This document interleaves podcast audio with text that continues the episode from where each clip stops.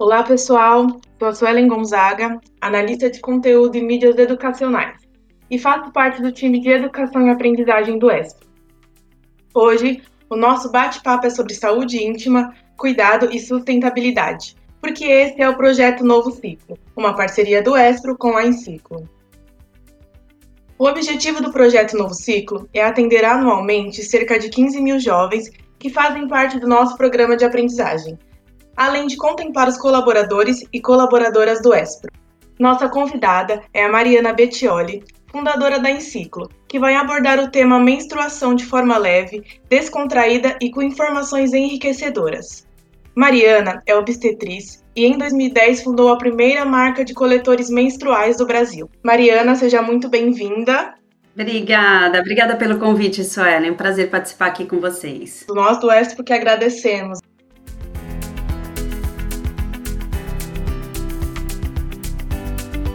Como surgiu a Enciclo e como sua formação profissional influenciou na criação dos produtos de saúde íntima? Eu decidi montar em ciclo, na verdade, foi quando eu consegui, foi quando eu descobri, né, assim, numa viagem procurando alternativas para a menstruação, eu descobri os coletores menstruais. E no Brasil não tinha nada parecido com isso. As pessoas usavam realmente só absorvente descartável e pouca gente conhecia, praticamente ninguém. E como eu sou obstetriz, eu sempre tive por essa busca de alternativas, coisas que fossem muito mais saudáveis para as mulheres. E quando a gente olha a solução, né, que até pouco tempo era a única que existia, que eram absorventes descartáveis, era muito prejudicial para a saúde íntima das pessoas, as pessoas têm alergia, infecção. Então, quando eu soube dos coletores menstruais e experimentei também, né, eu vi que podia ser uma solução que ia trazer realmente muito mais conforto para todo mundo. Você falou no início, eu também apresentei, que você é obstetriz. Você pode, você pode falar pra gente qual a diferença de obstetriz e obstetricia? Uhum. O curso de medicina, né, para pessoa se formar como obstetra, ela faz o curso de medicina todo e depois faz uma especialização em obstetrícia, né? Então é um médico obstetra. Então é um cirurgião e no meu caso eu não sou médica, eu, sou, eu fiz um curso direto para ser obstetriz. É um curso que a gente trabalha uh, focado na saúde da mulher e também na parte da gestação, parto e pós-parto em gestações de baixo risco. Então eu não faço cirurgia, mas eu cuido das mulheres durante toda essa fase, né? Desde a da gravidez até o pós-parto e também da saúde íntima. Entendi. Você participa de parto também? Faz parto? Eu atendo partos, sim, ainda hoje eu trabalho com isso, então faço as consultas pré-natais, os exames, a, o atendimento durante todo o trabalho de parto, a consultoria para amamentação e também os cuidados normais do pós-parto da mulher nessa fase. É, conta pra gente como foi a sua menarca e aproveitando, explique para essa nova geração o termo menarca. É um nome engraçado que pouca gente sabe o que significa, mas é muito simples. Menarca é simplesmente a primeira menstruação. Quando a gente menstrua pela primeira vez, essa é a menarca. E a menopausa é a última menstruação. Então, tudo que acontece nesse meio do caminho é o que a gente chama de vida fértil, né, da, da mulher. Uh, a minha menarca foi assim: eu tinha alguma informação, minha mãe já tinha me explicado mais ou menos o que era. O que aconteceu é que quando eu menstruei pela primeira vez, e eu lembro até hoje a sensação de colocar um absorvente, eu fiquei meio que em choque pensando que todas as mulheres do mundo tinham aquela sensação horrível uma semana por mês. É, falei que não é possível, tá todo mundo usando isso daqui. Né? Eu me sentia muito desconfortável com o absorvente. Acho que não tem ninguém que fica feliz com o absorvente, a gente só não questiona, né? Até saber que tem outra opção, não questiona. Então, essa foi a minha experiência. Todo mês eu não me incomodava tanto com a menstruação, mas eu me incomodava com aquela sensação do absorvente, enfim, tinha vergonha, colocava o casaco na cintura para não mostrar, né, que eu estava menstruada, não queria, não queria sentir aquilo, o calor, o desconforto, ficava com a pele toda irritada. Para mim foi uma experiência péssima usar absorvente durante, sei lá, quantos quantos anos, talvez algumas décadas. Sim, sim. E você se sentiu confortável em falar com a sua família? Sobre a menstruação, porque hoje você tem três filhas. Você fala abertamente sobre isso? Você compara sua primeira menstruação nos dias atuais, explicando para sua família como é a saúde íntima e esse processo de menstruação? Muito! Aqui em casa o que mais se fala é sobre menstruação. Eu tenho dois meninos adolescentes, um de 13 eh, e outro de 16. Minha filha tem 11, ela ainda não menstruou. Eu falo que os meus meninos entendem mais de menstruação do que quase todas as mulheres do Brasil, de tanto que eu falo disso. É, e eu falo de uma forma natural, porque é uma coisa muito natural, né? Então, além de fazer parte do meu trabalho no dia a dia, é o que eu realmente, como mulher, acredito que a gente deve falar sobre isso porque é um processo fisiológico do nosso corpo, mostra só que a gente está saudável, que está tudo bem com os nossos hormônios, é quando a gente menstrua. Então não tem, não tem problema nenhum dizer isso. Sua filha, você falou que ela tem 11 anos, ela ainda não, não menstrua. Você percebe que quando você conversa com ela, tem ainda uma, um tabu sobre menstruação? Não tem, não tem, porque ela nasceu, quando a Enciclo nasceu, né? As duas nasceram juntas, então ela cresceu a vida toda ouvindo falar sobre menstruação, então ela sabe o que é, ela sabe como funciona, ela me vê, quando eu faço a minha higiene, ela tá perto, eu não escondo dela, então ela sabe o que é. é eu tenho um kit já com todas as opções para quando ela menstruar, ela sabe que ela vai poder escolher ah, se ela vai querer usar o coletor menstrual, a calcinha absorvente, o absorvente reutilizável, enfim, eu fiz já um kit para ela, para ela saber que, que existem várias opções e que ela pode usar o que ela quiser, porque isso é uma coisa que eu prezo muito, não só para minha filha, como para todas as pessoas. Que as pessoas tenham ah, informação de qualidade e liberdade para escolher aquilo que faz mais sentido para elas na fase da vida que elas estão, no momento que elas eh, têm ali que tomar uma decisão. Na sua primeira, na sua menarca, você sentiu muita cólica? Você, antes de, de, de ter a sua primeira menstruação, você sentiu mudança no seu corpo? Ou foi um susto a princípio? Não, eu já tinha tido, né? Assim, para uma menina menstruar, ela já tem mudanças no corpo. Não dá para menstruar antes de ter os sinais básicos da puberdade. Então, o corpo da menina ele vai amadurecendo, vai mostrando durante anos, não é de um dia para o outro. Leva pelo menos um ano, dois anos para daí ela menstruar. Então, já tem alteração uh, no crescimento dos seios, uh, pelos pubianos, pelos nas axilas, o quadril fica mais largo, a, a forma da menina começa a mudar um pouco. É, enfim, tem sinais físicos que a gente vê de que essa menina está passando pelo processo da puberdade, que a menarca está chegando. Então, por mais que. Mas eu entendo também, por mais que seja uma coisa que visualmente a gente sabe que vai acontecer, a gente nunca sabe quando. Então, para muitas pessoas pode ser um susto, de repente acordar e ver ali que a calcinha tá com uma manchinha vermelha. É comum, mas uh, dá para saber antes. No meu caso não foi um susto, apesar de que era uma coisa que eu de verdade não queria que acontecesse nunca, apesar de saber que ia. É, não queria justamente porque, enfim, né, adolescente fica com aquela coisa, meu Deus, por que, que eu vou ter que lidar com isso agora, né? É, então foi isso. E a parte da cólica é muito comum as adolescentes terem cólica, mas muito raro disso acontecer nos primeiros ciclos. Normalmente os primeiros ciclos eles são mais leves, vem uma quantidade de fluxo bem menor e aí aos poucos vai se estabelecendo, vai ritmando. No começo pode não vir todo mês, pode vir bem fraquinho, até que começa a vir todo mês e pode vir uma quantidade um pouco maior e é bem comum as adolescentes sentirem mais cólica. Eu cheguei a sentir muita cólica depois de uns seis meses, sei lá, um ano que eu tava menstruando, eu sentia bastante cólica, depois passou e aí já não sinto tanto mais. Então, a menarca é um processo natural, que não acontece de um dia para o outro. Mas você acredita que pela falta de informação de muitas meninas, elas pensam que de um dia para o outro ela pode menstruar? Sim, porque elas, uh, elas se veem todos os dias, né? As mudanças são tão sutis e tão. É, acontece tão devagarinho. É um dia o peito tá de um tamanho, depois ele tá um milímetro maior e depois um pouquinho maior. Então não dá, não é uma coisa que a gente sabe exatamente quando vai acontecer. Todo mundo gosta de se fixar muito nos, nos números, né? Na idade, quantos meses depois daquilo, eh, quantos anos a menina tem, enfim. Mas não dá para saber, realmente não dá. É num determinado dia ali, depois que o corpo já tá um pouco mais maduro, um óvulo vai amadurecer e aí acontece a ovulação. Aí, alguns dias depois daquilo é que vai vir a menstruação. Então, a gente só vai menstruar depois que o corpo começa a ovular. Então, tem que ter uma maturidade do organismo para começar a liberar, amadurecer esses óvulos e liberar esses óvulos. E é o que a gente começa a perceber nesses ciclos menstruais: é ovulação, menstruação, ovulação, menstruação. A menina pode perceber, se estiver muito atenta, consegue perceber alguns dias antes, mais ou menos de 12 a 16 dias antes da menstruação pode perceber uma alteração da secreção vaginal.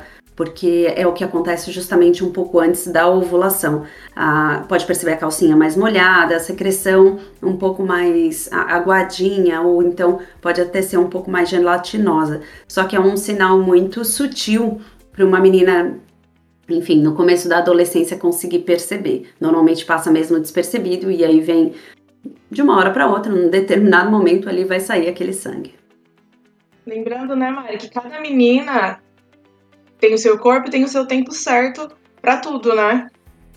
É, varia muito a idade que a menina vai menstruar. Então, a menarca pode vir quando ela tem 9 anos, pode vir quando ela tem 15 anos, e tudo que acontece nesse meio do caminho é normal. Então, é, vai depender muito. Uma forma da gente conseguir, talvez, adivinhar um pouco quando vai vir essa menstruação é saber quando a nossa mãe menstruou. Se a gente tem uma mãe que menstruou muito cedo, é provável que a gente também menstrue mais cedo. Então, se sua mãe menstruou com 15 anos, é possível que você vá menstruar próximo dessa idade, provavelmente um pouco antes, porque hoje a gente menstrua um pouquinho antes do que as nossas mães. Então pode ser lá pelos uh, 13 anos e meio, 14 anos. Agora, se sua mãe menstruou com 10, a chance de você menstruar com 14 é muito pequena. Sempre respeitando o ciclo, né? Uhum. É, e também a duração do nosso ciclo, né? Normal tem variação. A gente pode ficar menstruada por três dias, a gente pode ficar menstruada por oito dias. Cada uma é de um jeito e pode mudar ao longo do tempo. Você pode menstruar por muito mais tempo no início da, da fase ali, é, reprodutiva, né? No começo da adolescência, quando vem a menstruação, e depois diminuir o número de dias conforme vai amadurecendo. Pode acontecer isso. Para as meninas que estão na sua primeira menstruação, Quais são os dias certos? Os dias certos não. É de 3 a 5 dias, de 5 a 8 dias, passando desse período já, já precisa procurar ajuda médica. Você com a sua experiência. O tempo de menstruação, então os dias de sangramento, o normal é de 3 a 8 dias, independente da idade. Pode ser dentro ali no começo da adolescência ou até perto da menopausa. É normal a gente menstruar entre 3 e 8 dias. Cada uma vai ter ali a, a tua média, né? Não vai ser num mês 3 dias, no outro mês 8. 8. Você tá ou mais perto ali de 3, 4 dias, 5, 6, 7, 8, sabe? Uh, é sempre mais ou menos regular e o, a fase do ciclo, né? O ciclo menstrual ele pode durar de 21 a 35 dias, também independente da, da idade da mulher. Tem mulheres que têm o ciclo mais curto, então ficam menstruam a cada 21 dias, outras vão menstruar a cada 35. Não precisa ser exatamente sempre no mesmo dia, sabe? Não precisa ser a cada 28 dias, mas quem menstrua a cada 28 vai ter dois dias a mais, dois dias a menos, fica mais ou menos regular ali. Então dá pra gente ter uma ideia mais ou menos de quando vai acontecer a próxima menstruação, uh, se você tem um ciclo mais regular. E vai ficando regular com o passar do tempo durante essa fase da puberdade. O que não é normal é menstruar é, com intervalo menor do que isso, né? E como é que a gente conta? É, conta o primeiro dia da menstruação, o primeiro dia que veio aquele sangue vermelho mais vivo, e o primeiro dia que veio o sangue de novo no outro ciclo. Tá? Então não é quando termina a menstruação que a gente conta. É o primeiro dia de uma e o primeiro dia da outra. Esse é o tempo do seu ciclo menstrual, que deve estar entre 21 e 35 dias. Menstruar a cada 15 dias não é normal. Menstruar a cada 3 meses também não é normal. Pode ser normal nos primeiros meses, quando você começa a menstruar. Depois de alguns meses já começa a entrar num ritmo e a gente menstrua assim praticamente todo mês, né? A não ser que você tenha um ciclo de 35 dias, pode passar um pouquinho mais tempo. Sim, por isso que é muito importante a gente ficar atento aos dias que nós menstruamos e a quantidade certa, né? Pra gente não. Nosso corpo não sofrer também, a gente achar que é algo normal, né? Menstruar 15 dias.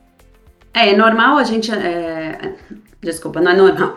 É importante a gente anotar o nosso Sim. ciclo. É importante a gente ter registrado quando foi a última menstruação, quantos dias durou o sangramento e ter esse hábito de anotar todo mês porque isso é uma informação importante sobre a nossa saúde, é uma forma da gente saber qual é o nosso normal. Assim, se alguma coisa fica diferente, a gente consegue identificar e procurar ajuda para poder saber o que é. Ô Mari, a gente sabe que quando estamos menstruadas, é muito importante a higiene íntima. E recentemente a Unicef publicou um relatório informando que mais de 4 milhões de meninas brasileiras não têm acesso a itens básicos de higiene íntima. Você pode falar um pouco desse cenário, como isso afeta diretamente a vida das pessoas? Esse é um assunto muito importante, né? Quando a gente fala de pobreza menstrual, que é um tema que vem sendo falado recentemente com mais frequência, mas que é um, um problema social muito antigo, né? Uh, precisa de toda a atenção e a gente tem que ter políticas que possam trazer dignidade para essas pessoas. Então, em 2014, a ONU reconheceu o direito das mulheres à higiene menstrual como uma questão de saúde pública e de direitos humanos. Uh, as pessoas menstruam independente da classe social, independente da idade, independente do, enfim, de qualquer coisa. É um processo natural do corpo uh, da mulher e isso precisa ser levado em consideração quando a gente pensa em pessoas que não têm acesso a produtos de higiene íntima e a gente precisa de alguma coisa para conter a menstruação enquanto a gente está ali sangrando.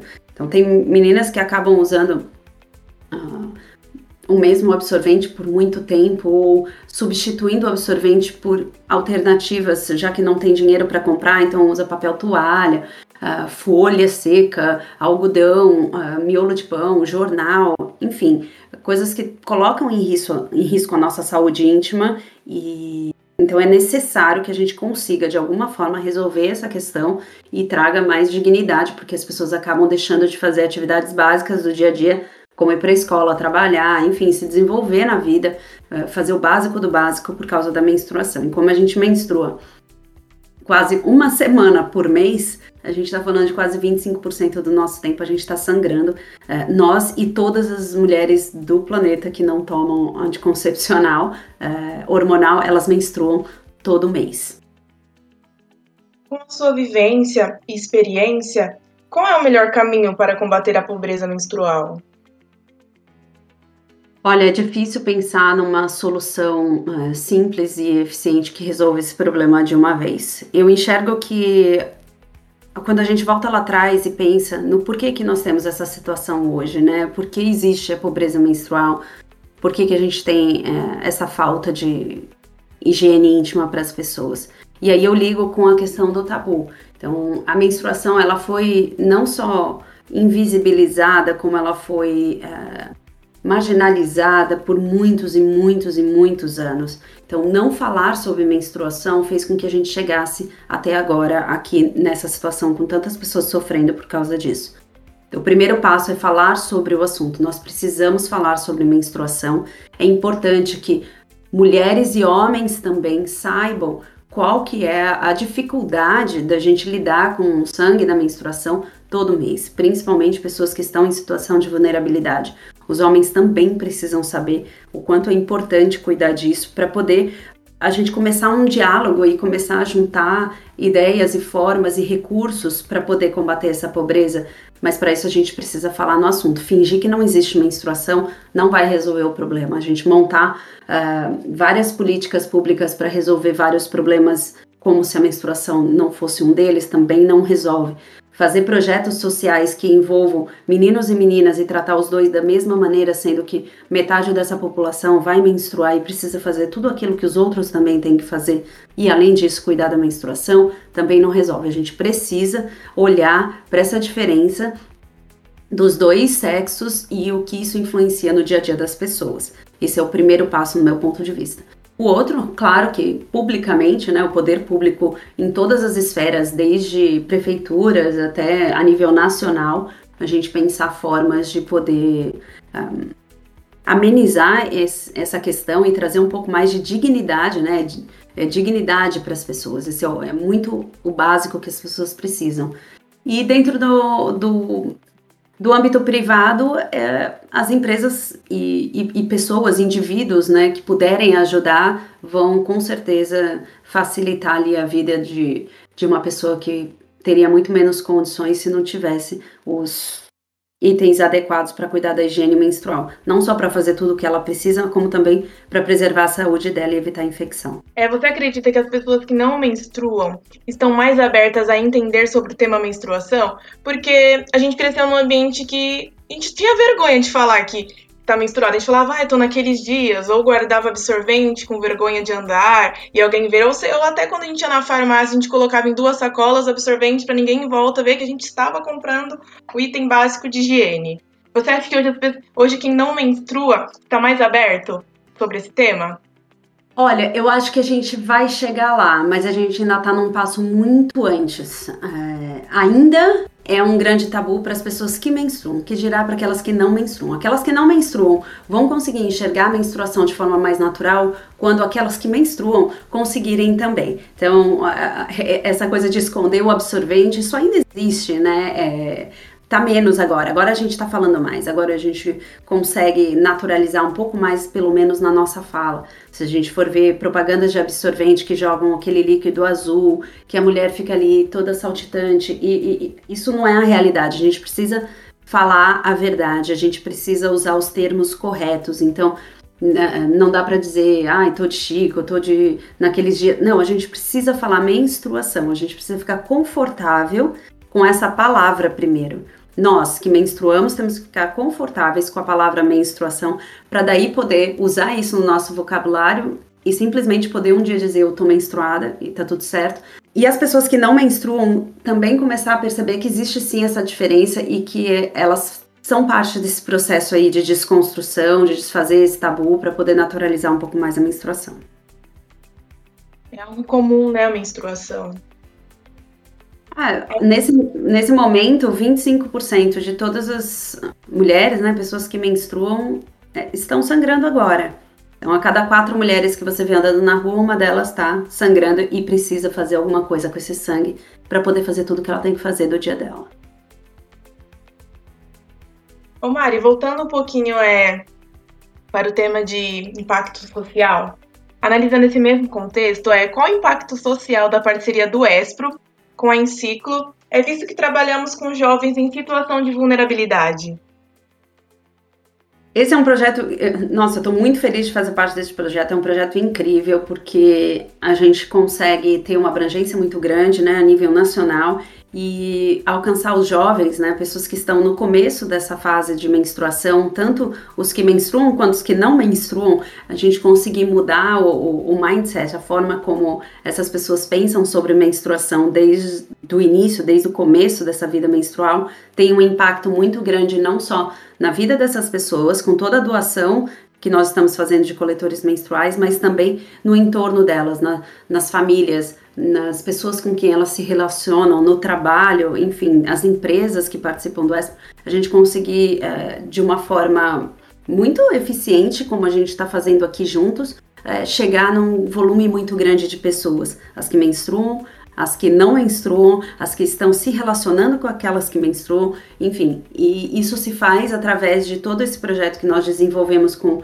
oficinas sobre conscientização sobre pobreza, pobreza menstrual, sobre saúde íntima, sobre higiene, sobre sexualidade, sobre sustentabilidade, porque a menstruação envolve todas essas áreas. A gente precisa tocar todos esses pontos para poder uh, clarear melhor a forma como a gente entende ela e, e ter um pouco mais de consciência do que a gente pode fazer para ter mais saúde, uh, tanto as pessoas que menstruam quanto para o meio ambiente e em termos econômicos, né, que a gente consiga uh, diminuir um pouquinho essa desigualdade e dar oportunidade para todas as pessoas, para que as pessoas que menstruam tenham todas as oportunidades que as pessoas que não menstruam têm também.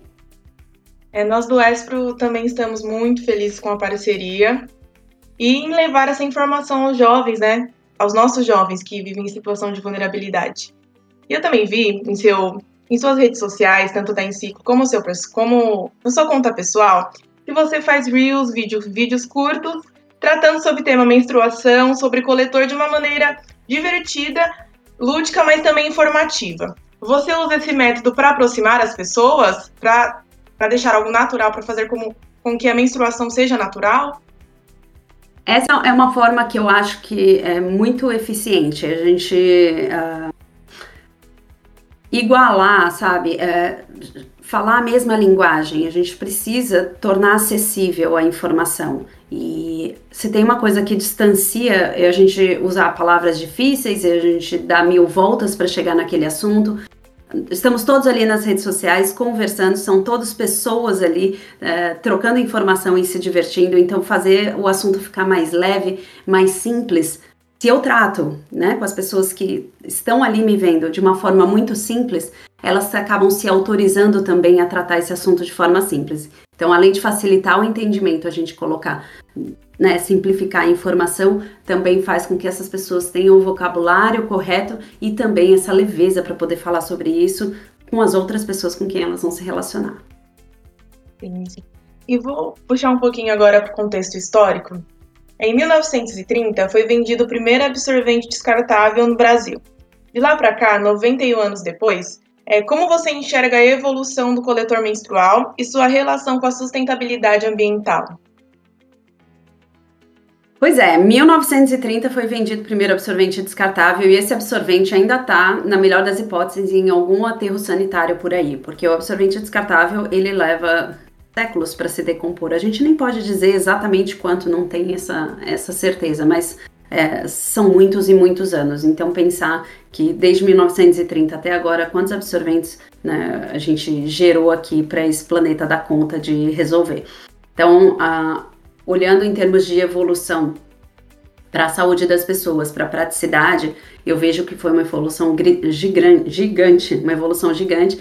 Tanto a criação do absorvente descartável, porque ele foi uma evolução, ele foi uma solução que trouxe benefícios para as pessoas. Antes as pessoas usavam pedaços de tecido ali, lavavam sei lá de que jeito e era aquilo que tinha. E o absorvente descartável ele veio para melhorar. Só que não dá para parar aí. Ele ainda assim está longe de ser uma solução eficiente para o dia a dia das pessoas, para a saúde delas. E depois de muitos e muitos anos, que foi no Brasil em 2010, quando eu montei a Enciclo, que a gente conseguiu trazer a primeira alternativa sustentável e saudável para a higiene menstrual no Brasil, que foi o coletor menstrual. E depois disso vieram outras soluções que nós fomos desenvolvendo com o tempo também para poder alcançar todas as pessoas e todas as suas preferências, né? Eu gosto de dar várias opções. Tem a calcinha absorvente, que é muito diferente dos paninhos lá atrás que as nossas avós usavam. Ela tem um tratamento antimicrobiano, antiodor, uma tecnologia de tecidos que é super fininha, então também é uma solução bacana para menstruação, assim como absorvente reutilizável. No Brasil, são 150 mil toneladas de lixo por causa da menstruação, só para na parte dos absorventes descartáveis. É o segundo item que mais polui o meio ambiente. Só perde para fralda. Então, uh, se não pela saúde, se não sensibilizados pela saúde e pelo bem-estar das pessoas, no mínimo pela sustentabilidade, a gente precisa olhar para esse problema que é sério, que é o descarte de absorventes descartáveis. Você acredita que com o passar dos anos o absorvente descartável vai ser deixado de lado? Esse foi um dos motivos pelo qual eu montei em ciclo, sabe? Quando eu soube dos coletores menstruais, a, a, frase que veio na minha cabeça, quando eu usei e experimentei, eu falei, mais cedo ou mais tarde, todo mundo vai usar coletor e ninguém vai usar absorvente descartável, porque não tem nada que faça ele, ele ganhar em relação ao coletor, sabe? Uh, a parte do conforto, da praticidade, o tempo que você pode usar, diminui o risco de infecção, alergia, uh, sustentabilidade, economia, enfim, o coletor ele ganha do absorvente em todos os aspectos. E eu acho que é uma questão de tempo trazendo essas informações, as pessoas se conhecendo mais, entendendo como é a menstruação, como ela funciona, o corpo, como funciona o nosso corpo por dentro, como que é a nossa anatomia ali, como que é a nossa parte íntima, como funciona o nosso corpo. Entendendo como funciona o nosso corpo, a gente consegue se abrir para uma opção que é muito diferente, eu entendo, né? Que não é todo mundo que está ainda pronto para isso, porque é uma novidade. Mas é uma novidade que vem para ajudar a desconstruir todos esses tabus que a gente tem em relação a nossa intimidade, a nossa sexualidade, o nosso corpo. E, e quantas horas a gente pode usar absorvente descartável? E quanto tempo dura o coletor menstrual? O absorvente descartável externo, a gente não deve ficar mais do que 8 horas com ele, porque o sangue, depois que ele sai do nosso corpo, assim como uma, qualquer material orgânico, ele começa a entrar em decomposição, ele começa a estragar. É isso que acontece com tudo que é vivo, né? Tudo que é orgânico que está do lado de fora do nosso corpo. Então, manter o absorvente ali com o sangue em decomposição, em contato com a nossa vulva, é o que causa muita infecção. Por isso, não pode passar 12 horas, de 8 horas, porque Aí começa a colocar mesmo em risco a nossa saúde. E o absorvente interno, ele não pode usar mais por, de 4 horas. Então, o tempo máximo é de 4 horas, inclusive passando desse tempo, o risco de desenvolver a síndrome do choque tóxico, que é uma doença séria, que tem consequências muito importantes para a saúde da mulher, ah, pode acontecer com o uso do absorvente interno. No caso do coletor menstrual, a gente consegue usar por 12 horas. Você pode ficar por até 12 horas com um único coletor menstrual e ele não altera a nossa flora vaginal como um absorvente interno que resseca tudo, né? Porque ele suga não só a menstruação, como também a nossa flora vaginal. O coletor, como é feito de silicone hipoalergênico, ele só vai coletar o sangue, então ele mantém a umidade, mantém as bactérias boas que tem que ficar ali dentro da nossa vagina do jeito que elas estavam antes, ela não interfere em nada. E os temas são enriquecedores e cheios de informações. Mas para a gente finalizar, vamos fazer um momento de bate-bola, um jogo bem rápido. Vamos lá. Com perguntas curtas, mas que muitas pessoas têm dúvidas. É, todas as pessoas que menstruam podem usar coletor? Pode, só não pode ser usado no período pós-parto, que não é menstruação. Durante a menstruação, todo mundo pode usar. Tem diferença de tamanho coletor?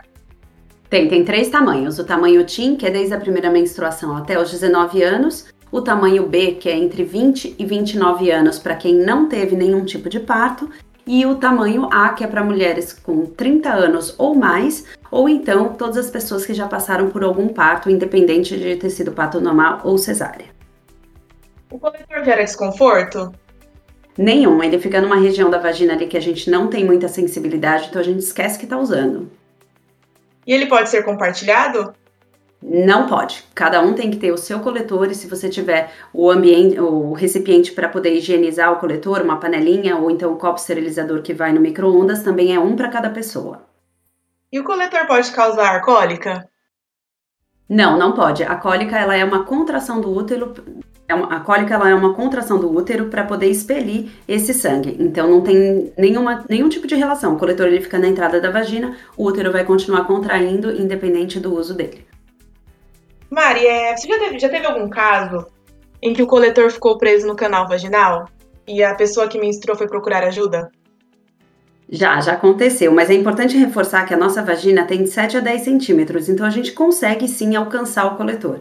Se a pessoa acaba ficando com muito receio de colocar o dedo ali, não quer dizer que ele ficou preso, a pessoa só não teve coragem de colocar o dedo para tirar. Então já teve um caso, assim, alguns casos, né, de pessoas que ficaram com esse receio e precisaram de ajuda, acabaram, acabaram pedindo, enfim, pro namorado, marido, e já teve gente que chegou, inclusive, aí ao médico para pedir para tirar o coletor. Mas na verdade, a única coisa que o médico faz é colocar o dedo ali e puxar o coletor, que é uma coisa que ela pode fazer tranquilamente em casa sozinha. Você fez isso em alguém? Eu já. Eu vou contar de uma amiga. Eu tive, teve uma amiga aqui, uma conhecida, né? E ela sabia que, enfim, ela já tinha comprado o coletor. E aí depois ela me ligou, ela falou, eu tô desesperada que o coletor não sai de mim. Posso ir aí na sua casa? Eu falei, tá bom, vem. Eu falei, agacha, fica agachada, que a vagina fica mais curta, fica fácil de tirar. Não, não quero nem ver isso. Tá bom. Aí ela veio aqui em casa, eu tirei sem nenhuma dificuldade, assim, pouquíssimos segundos. E no final das contas eu acabei aproveitando aquele momento para ensinar, né, como é que ela ia. Eu não queria que ela desistisse de usar. Enfim, ela saiu daqui com o coletor e já super confiante de colocar e tirar, porque a gente praticou juntas ali. Eu ensinei como é que colocava e como é que tirava. E ela sentiu confiante e descobriu que a vagina dela não é um buraco sem fim, que o negócio não ia sumir lá dentro e aprendeu a tirar numa boa. Você ajudou e ainda passou informações corretas, né? É, eu acabei precisando uh, colocar a mão ali para poder tirar o coletor, porque ela não queria de jeito nenhum, ela estava nervosa. E isso é uma coisa importante, antes a pessoa ficar nervosa, a musculatura fica tensa e aí fica mais difícil também de alcançar. Mas é uma questão de tabu. Quando a gente entende da nossa anatomia, a gente consegue saber que não vai sumir ali. E aí dá confiança suficiente para você simplesmente colocar metade do seu dedo ali na vagina e puxar o coletor essa conversa foi muito legal. E nós aqui do Espro agradecemos a sua participação e a participação e a parceria do projeto Novo Ciclo com a Enciclo e Espro. Ah, eu que agradeço, Anne. Foi muito bacana a conversa aqui. Eu queria convidar todo mundo para seguir a Enciclo nas nossas redes sociais. A gente tem muita informação justamente sobre todos esses assuntos que a gente conversou aqui, sobre saúde íntima, sexualidade, menstruação e também sobre os produtos da Enciclo. Obrigada. Maria, em qual plataforma digital o pessoal pode encontrar a Enciclo? No Instagram, então é Enciclo. No YouTube nós temos um canal com conteúdos mais profundos sobre saúde íntima, sexualidade e menstruação, também é Enciclo. E eu tenho o meu canal pessoal que eu falo sobre parto, amamentação e gravidez, que é Mariana Bettioli. Bettioli sem dois L's, é um L só, tá? Mariana Bettioli, eu falo sobre gravidez, parto e amamentação. E arroba Enciclo no Instagram a gente fala muito sobre sexualidade, higiene íntima e todos esses tabus aqui. Se você que está nos ouvindo ficou com alguma dúvida ou quer saber mais sobre o ESPRO, acesse nosso site espro.org.br e você também pode nos seguir nas plataformas digitais, como no Instagram, esprooficial. Mari, mais uma vez, é, nós agradecemos a sua participação e espero que a gente volte a conversar mais vezes sobre esse tema: menstruação, tabu, higiene íntima e coletor menstrual. Vamos sim, é um assunto que não para nunca, tem muita coisa para ser falada. Obrigada.